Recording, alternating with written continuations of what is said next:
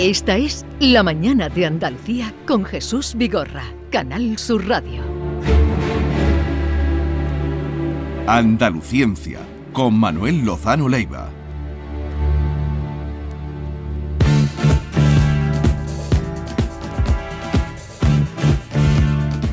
Manuel Lozano Leiva, buenos días. Hola, ¿qué tal? Buenos días. ¿Cómo estás? Bueno, muy divertido con lo que habéis hecho antes, ¿no? ¿Cuánto Eh, tiempo hace que no vas a una boda? Uf, mucho tiempo porque ya todos mis discípulos y todo eso se casaron pero hace pero mucho. luego vienen los hijos Sí, de pero los todavía, amigos. Todavía no han llegado. Ah, ¿todavía no han llegado? A, a la edad de. Pero. Manuel, tú eres de los que pone excusas. No, es que no voy a estar por aquí porque fue que soltar un sobre. Eso. Sí, pero es que ya hace tanto tiempo que ni me acuerdo de cuando no fui a la última boda.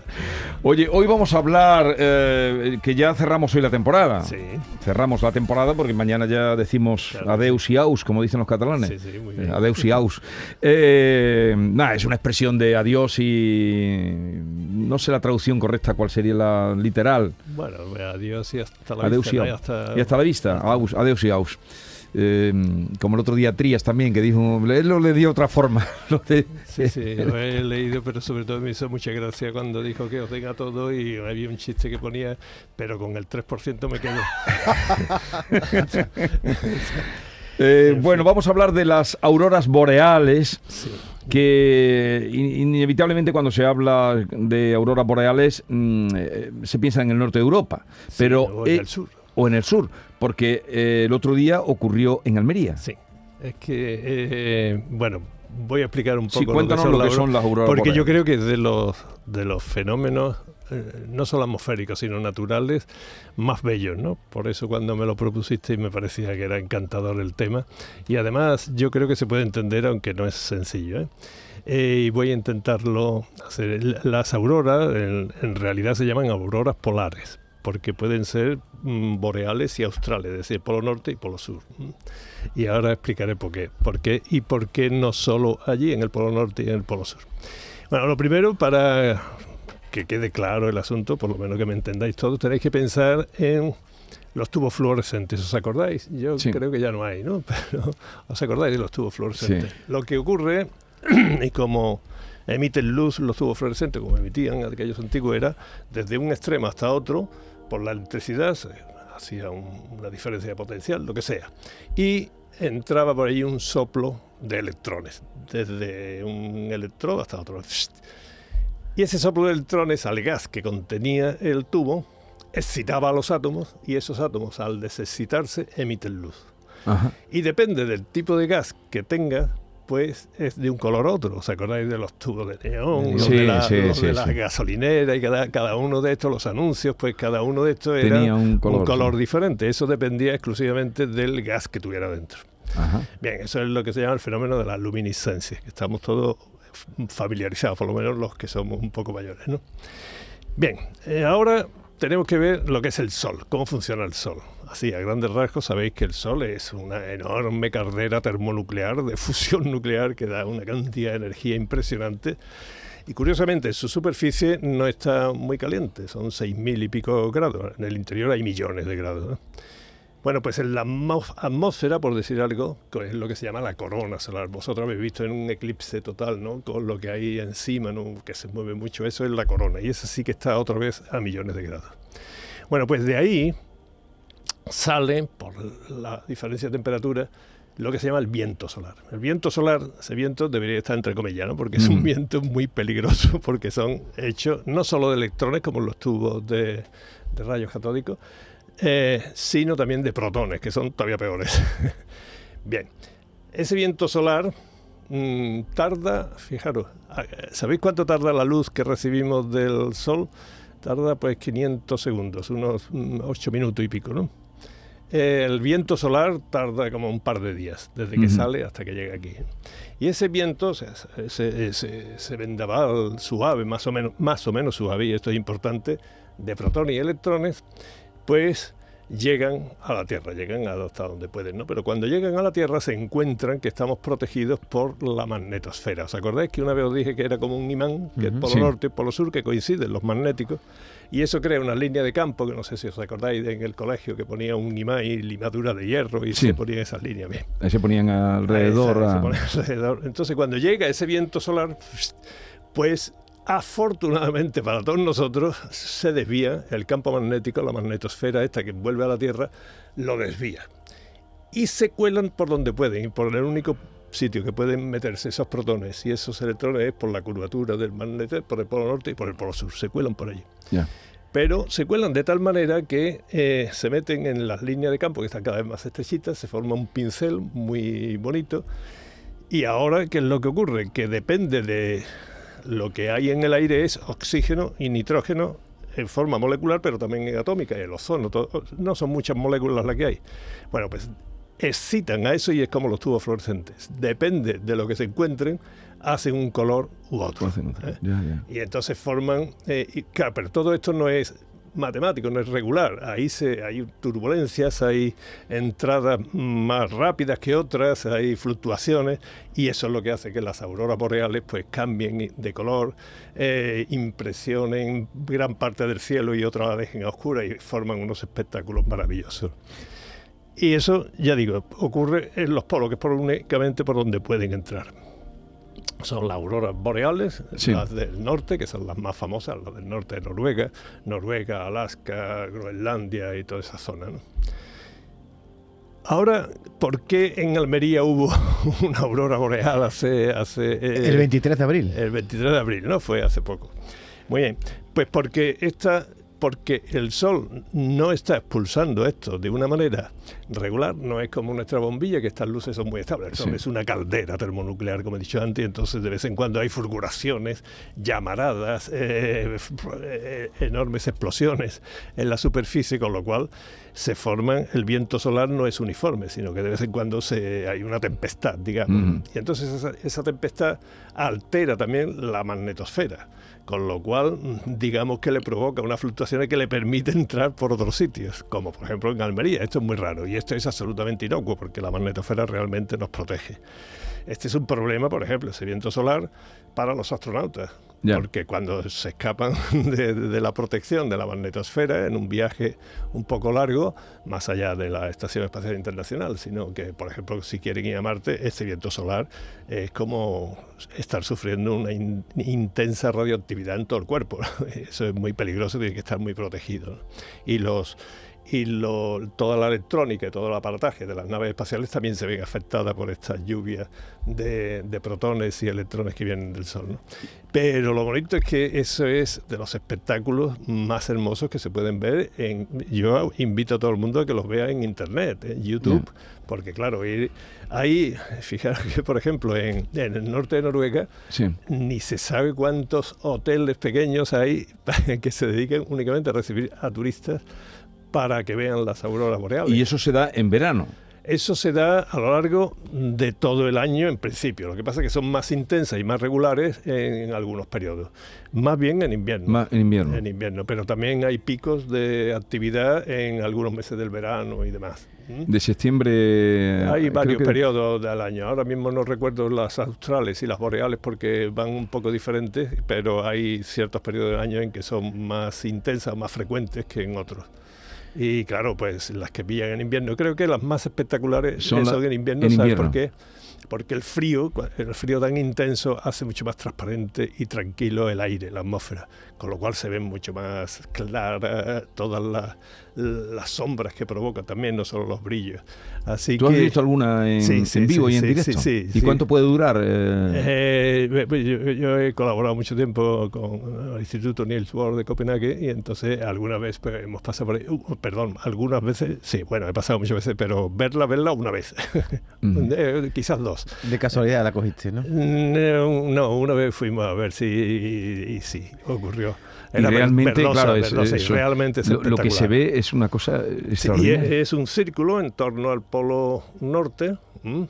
Y, en- y en torno al Polo Sur y visto desde la Estación Espacial Internacional o desde fuera, esas fotos son también eh, espectaculares, ¿no? Porque se ve el planeta, eso se puede ver en internet, yo obviamente no lo he visto, ¿no? Pero, eh, y se ve la corona que se le pone a la Tierra, e insisto, yo creo que son de los espectáculos más bonitos Y que lo- se pueden los tener. colores que predominan son, es el verde, ¿no? Eh, De- sí, es, creo recordar que sí es oxígeno, eh, el- que es muy frecuente, porque el oxígeno más, más bien da el verde azulado, también el nitrógeno lo da rojo, pero no me hagas mucho caso. Cada una de las moléculas que se encuentra con más densidad, eh, la concentración de esos rayos da un color u otro. Manuel, como sabes, nosotros estamos toda la semana buscando noticias científicas para que tú Sí. nos las aclares. Sí. Y esta semana hemos encontrado una que nos dejó un poco perplejo porque han descubierto una, la llaman cuasiluna, que viaja junto a la Tierra desde hace más de 2100 años, pero a mí lo que más me ha sorprendido es que se haya identificado ahora. No, Es, eh, bueno, vamos a ver. es como un Primero, pedrusco, la ¿no? palabra fundamental que has dicho es junto. Ah. Junto significa que, que no es una luna. ¿Eh? Porque la luna no es junto, sino que es en torno a. La luna lo que gira es en torno a la Tierra. Estos asteroides, que hay muchos, ahí se han descubierto mucho este, se conoce yo creo que hace, no, no sé en concreto este, ¿no?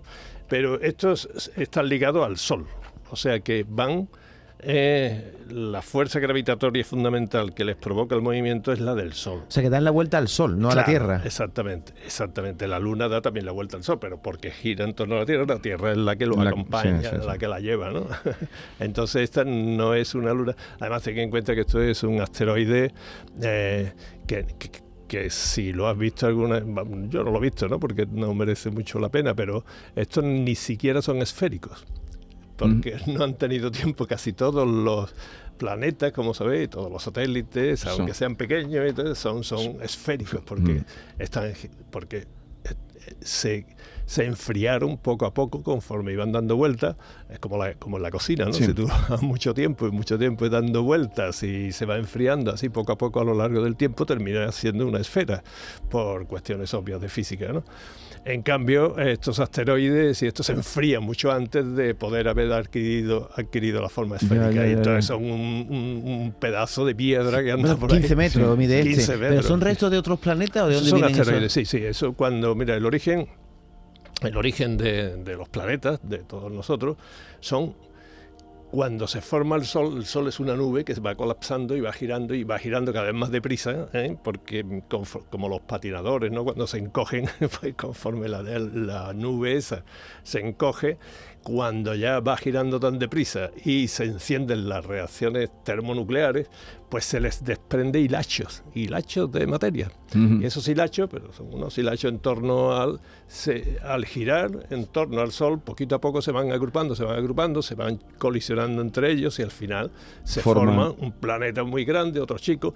También hay otros más pequeñitos que giran en torno a los satélites, son las lunas, y también se queda ahí hasta polvo interestelar. Ahí- Pero, ¿y por qué unos de esos agrupamientos a uno se les llama eh, Por el planetas? tamaño, por el Por el tamaño nada más. Asteroides, planetas. Sí, asteroides, meteoritos, eh, planetas, eh, etcétera. ¿no? Y esa sería la nueva luna, esta Este que no es una luna, sino algo que gira en torno al Sol, pues es un cuasi planeta, un cuasi asteroide. ¿no? Que Asteroides sería la palabra que más que mejor lo define. Sí, lo que hay que esperar o tener confianza es que ninguno de estos caiga sobre nosotros. ¿eh? Est- Porque, Estarán controlados, ¿no? No, ¿Y no, pero quién no lo va a controlar, controla. David? La NASA, alguien estará mirando eso, ¿no? Bueno, de- Que no se vaya a desviar eso de su órbita. Ah, eso sí, ¿no? eso sí. La- hay una probabilidad, yo la vi una vez, y la probabilidad de que caiga un asteroide es, es, eh, cae mucho, ¿eh? nada más que hay que mirar la Luna. Todos los cráteres, eso, eh, Son pedazos que se le han caído. Claro, se lo ha provocado impactos de asteroides de esto cuando se estaba formando, ¿no? O sea que, fijaros, y tiene, está toda llena, ¿no? Toda esa la hemos recibido nosotros también. Lo que pasa es que estamos hablando de una escala de 4.500 millones de años. Tú cuentas todos los, los, los cráteres que tiene la Luna, lo divide por 4.500 millones de años y la verdad que te sale uno por cada no sé cuántos siglos, ¿no? Ya, Habría ya, que verlo. ya, ya. Es muy difícil. Hoy día a lo mejor lo podríamos hasta controlar, si no es mucho tamaño, disparándole. ¿Os acordáis que hablamos aquí de Sí, la como nos contaste el otro día del? El disparo claro, que... se puede desviar. ¿eh? Y sí, se analizan ahí incluso muchos telescopios que están dedicados exclusivamente a ver qué es lo que se nos puede venir Pero encima. también hay muchos que llegan a la Tierra y se desintegran en el contacto de Todo la... ¿no? depende del tamaño. Uno se desintegra, son, son las estrellas fugaces, son aquellos que son como cabezas de alfiler o un poco mayor, ¿no? Y hay otros que acaban con los dinosaurios y prácticamente toda la vida, ¿eh? cuando impactan contra la Tierra. Así que. El dinosaurio sería bastante grande, ¿no? Porque es que este No tiene te 15 creas. metros. Sí. Sí, pues, pues no mucho más que ese tamaño hace falta para provocar un. Hombre, un poco más grande era, ¿eh? Más grande, pero tampoco creas que porque traen una velocidad. Normalmente las velocidades interplanetarias suelen ser de, del orden de bastantes decenas de kilómetros por segundo. O sea, imagínate, 50 kilómetros por segundo. Que te caiga una montaña a 50 A esa kilómetros por segundo. el, eso es que el hasta- polvo, hasta- o sea, eh, el- la nube que provoca, la alteración que provoca en todo el planeta y que se va expandiendo a lo largo de océanos y, y continentes, puede acabar con la vida de los animales grandes y sobrevivir, sobre todo los que sobrevivieron, que fueron insectos y algunos pequeños mamíferos. Eso es que está difícil de imaginar, lo de 50 kilómetros por segundo. 50 kilómetros por segundo en kilómetros por hora, no sé, multiplica por 3.000, varios miles de kilómetros por hora. o sea que una montaña que se te venga encima a esa velocidad, la verdad que puede provocar mucho daño. Bueno, ¿qué vas a hacer este verano? Este verano, pues vamos Escribir, a- viajar, sí, bueno, eh, leer, escribir, montar a caballo. sí, ma- algo de todo, ¿no? Y, pues, navegaré lo que pueda por la Ah, bahía vas, de a Cádiz. vas a navegar, navegar, pero no grande. No, no, no, no, porque por problemas familiares no podemos alejarnos demasiado. Eh, mi suegra, que vive muy cerca de nosotros, está muy mayor. Pero el verano no lo, no lo utilizas para viajar. Normalmente sí, pero eh, ahora, estos últimos tiempos, no. Oye, Manuel, ¿invitas. ¿invitas eso a tu velero un día? Eso Ya iré, gusta me ha invitado ya, Ah, ya ya ya me ha invitado, pero no he- no hemos coincidido, pero ya.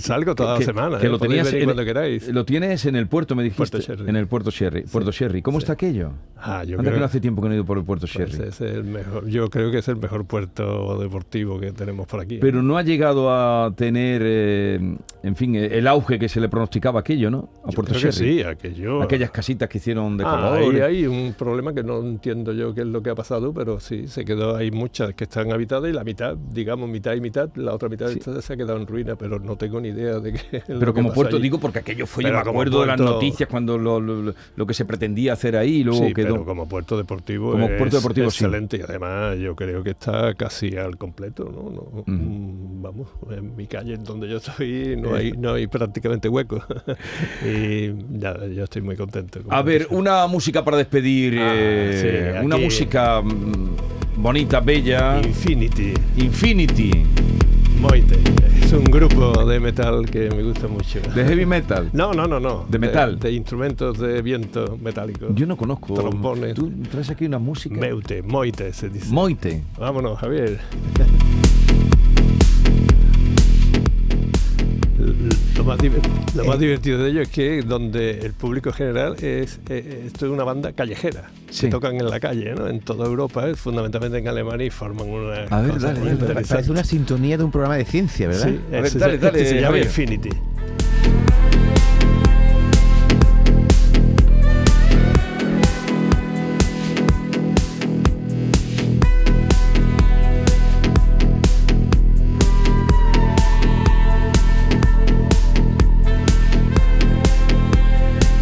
Vamos a escucharlos ahora, este grupo Infinity, en, en directo en la calle.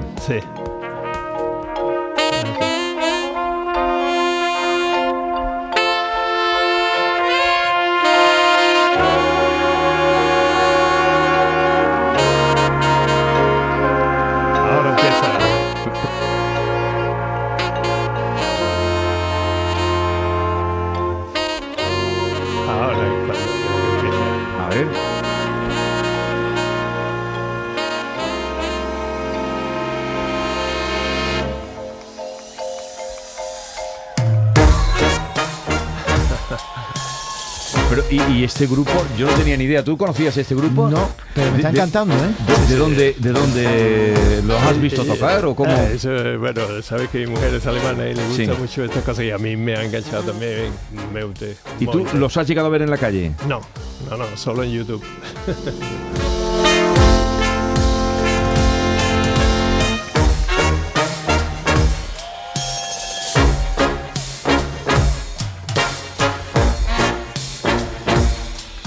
Meute. Ahí los dejamos para que ustedes los busquen eh, y descubran también música, porque Lozano Leiva no solo nos ayuda a descubrir cosas, sino también grupos musicales como este. eh, se hace lo que se puede. se hace lo que se puede. Oye, que tengas un buen verano, Manuel. Lozano Leiva, y volveremos a encontrarnos después Gracias. de eh, esta abrazo. temporada de descanso y vacaciones. Adiós, Manuel. Adiós.